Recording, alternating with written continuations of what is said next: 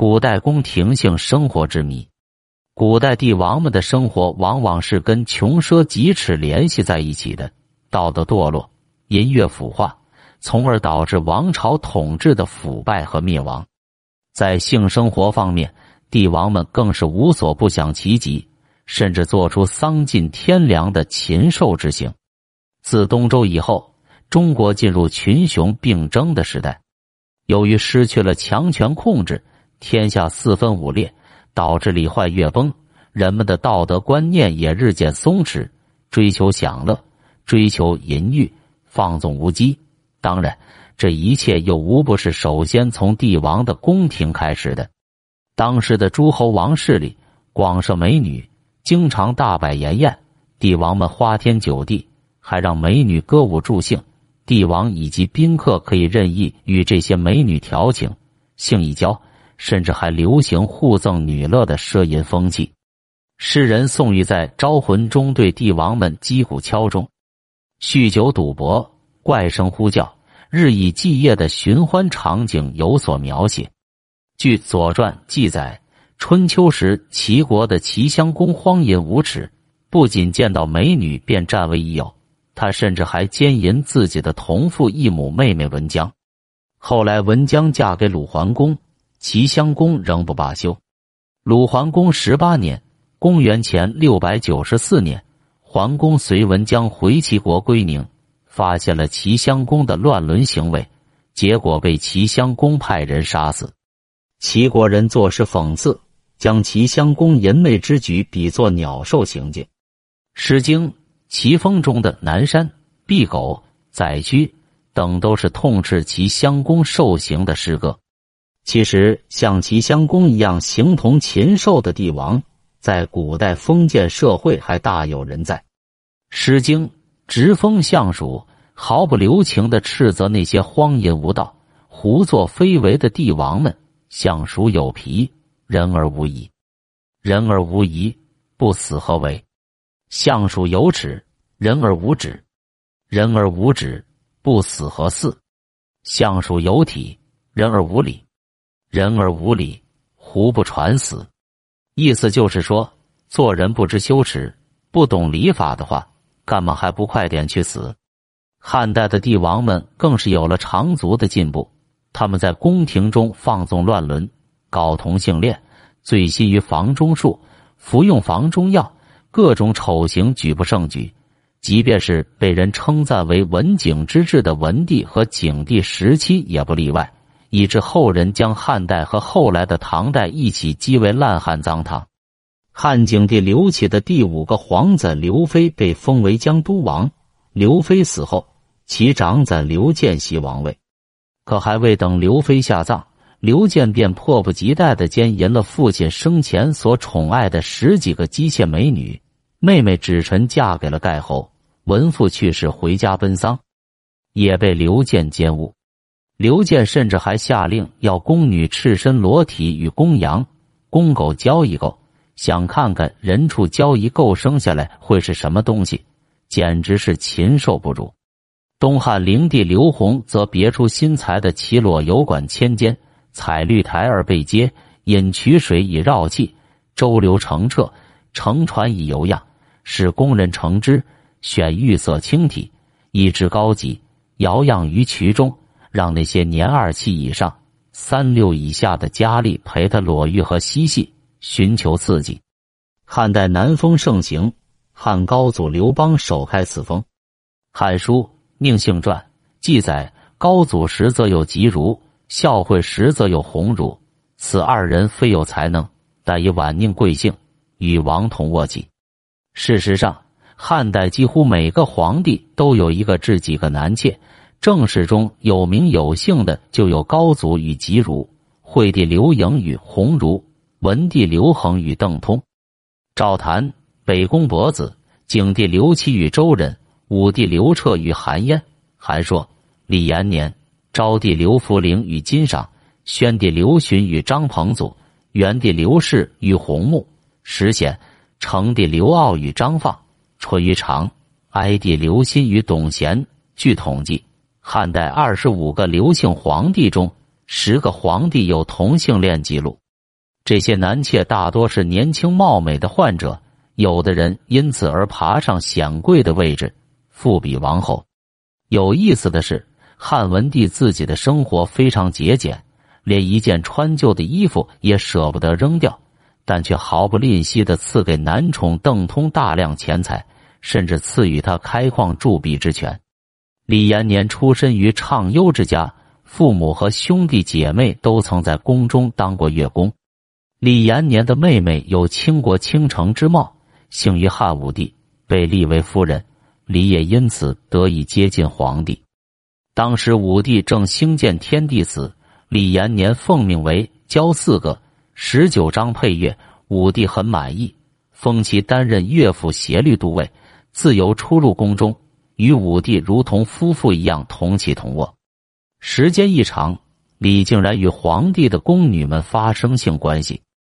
而被武帝冷落的陈皇后，及成语《金屋藏娇》中的那个陈阿娇，则与女巫陷入女同性恋。房中术也在这一时期盛行，帝王们希冀通过房中术中的玉女秘术，进一步满足其追求淫乐的需要，同时还一惊一不恼，达到长生不老的目的。汉武帝就曾身体力行。据《汉武帝故事》记述。武帝造神君请术，行之有效，大抵不易容成也。魏晋时期，房中之法已发展至十多个流派，道家方是各个投皇帝所好，争相向皇帝进献房中术。魏帝王们的淫欲住了不少火焰。魏王曹操也是房中术的信奉者，他热衷招募方式，并用大量女子做实验。海陵王完颜亮以淫乱著称，他自命才兼文武，丰富伟岸，为天下最有魅力的男子，因此淫乱无度，连怀孕的有夫之妇都不放过。今史《海陵诸秘传》通篇记述的都是关于他的淫乱故事，其中提到有个官吏的妻子名辟兰，完颜亮封该官吏为某地县君，将其调虎离山，然后趁机调戏辟兰。因辟懒怀有身孕，完颜亮灌以麝香水，还压揉其腹，硬是将其堕胎，然后奸淫了辟懒，差一点将辟懒弄死。南朝宋前废帝刘子业嫌与姐姐山一阴一公主乱伦还不够刺激，竟想出一个恶虐的主意，他让王妃公主们进宫饮宴，中途武士将宫中各门封住。刘子业命侍臣们随意挑选王妃公主与之行淫，王妃公主们惊恐万状。南平王的妃子姜氏不肯就范，刘威胁要杀死他的三个儿子，姜氏仍誓死不从。刘敬残忍的将姜氏活活鞭打致死，并杀其儿子。隋炀帝杨广的荒淫无耻也是少有匹敌的。他父皇文帝杨坚病重。杨广便趁机逼入文帝的宠姬宣华夫人，文帝大为震怒。杨广见势不妙，干脆一不做二不休，将父皇害死。他继帝位后，纵情淫乐，建造迷楼，将数千良家女子关在其中。兴头一上来，可以在迷楼中沉湎经月而不出。又有佞臣禁欲童女车，用机关将女子手足缚住。隋炀帝在里面奸淫处女，无恶不作，又造任意车，车上杂坠片玉明岭，车内画满男女交合之图，在车中遇女时，人一车左右摇动，仿佛逍遥在云中一般。唐代出了个荒淫不亚于南帝的武则天，使宫廷混乱达到巅峰。武则天不仅自己广置面首。而且还给男宠二章的母亲配私夫，甚至不以为耻的在朝堂上与臣下谈论宠男之事。在他的带动下，公主们也个个蓄养着一群男宠。唐代度到成风，先有武媚娘陷于名分不能堂而皇之地嫁给太宗的儿子高宗，于是出宫为尼，然后以尼姑身份还俗入宫，做了高宗的妃子。实际上是庶母做儿子的老婆。后来，唐玄宗李隆基也将儿媳杨玉环送入道观出家，道号太真，然后再接入宫纳为贵妃。与高宗娶庶母之行如出一辙。自睿宗以后，玄宗、代宗、德宗、顺宗、宪宗、穆宗每朝都有许多公主出家度道，其实无非是贪图宫外自由自在的风流生活。他们修造豪华的道观，时常召集文人雅士宴饮作乐，极尽风流放荡之能事。唐玄宗除了宠幸杨贵妃，还需宫女多达四万人。并且与杨贵妃的三个姐妹之间也发生淫乱关系，而杨贵妃则与玄宗宠臣安禄山关系暧昧，两人在宫中通宵不出，颇有丑声闻于外。由于唐代统治阶级生活糜烂腐化，激发了阶级矛盾和社会矛盾，所以自唐玄宗起便开始逐步走向衰落了。宋代皇帝中侠妓丑闻不断，据资料记载。宋徽宗曾累至汴京田安坊经济李师师家，祭前后赐金银、钱帛、器用食物等不下十万。宋理宗癸丑元夕忽即入晋中，有唐安安者，歌色绝伦，帝爱幸之。清人史梦兰在宋燕的诗中说：“宋史高标道学名，风流天子却多情。安安堂与诗诗里，尽得承恩入晋城。”说的就是这两个皇帝的风流艳事。宋徽宗甚至还与词人周邦彦争风吃醋，闹出不少笑话。元代则公然在宫廷中进行密教仪式的性生活，为淫戏施乐。据《元史哈麻传》在元顺帝时，帝朱棣与其所谓以纳者，皆在帝前相与谢霞，甚至男女裸处，君臣宣淫。而群僧出入禁中，无所禁止，丑声会行，著闻于外。君臣和密教术士们沆瀣一气，驱使宫女做他们进行令人恐怖的性淫乐的工具。明代宫廷中则盛行春药。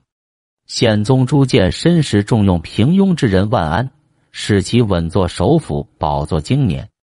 其实就是因为万安曾进献过春药。说起来。万安年老得了痿疾，而娇妻美妾青春年少，家庭生活很不美满。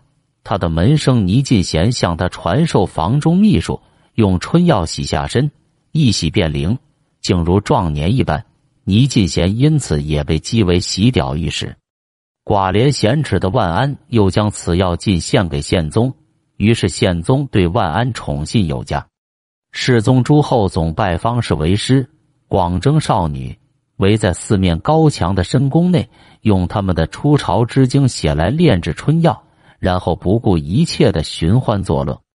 世宗服了这种被称为热剂的春药后，亢奋不已，不论白天黑夜，下身如烈焰焚烧，始终处于兴奋状态，对女人饥渴难耐，不能自持，有时一次便要性欲数名女子。那些被强征来的少女不胜其苦，有的竟然昏死过去。世宗迷恋春药和玉女，以致二十多年长居深宫，根本不上朝理政。清朝由于组织家法较严厉，历代皇帝在宫中或在宫外的性生活受到限制，不敢明目张胆的追求淫乐，荒淫程度比之前朝大为收敛。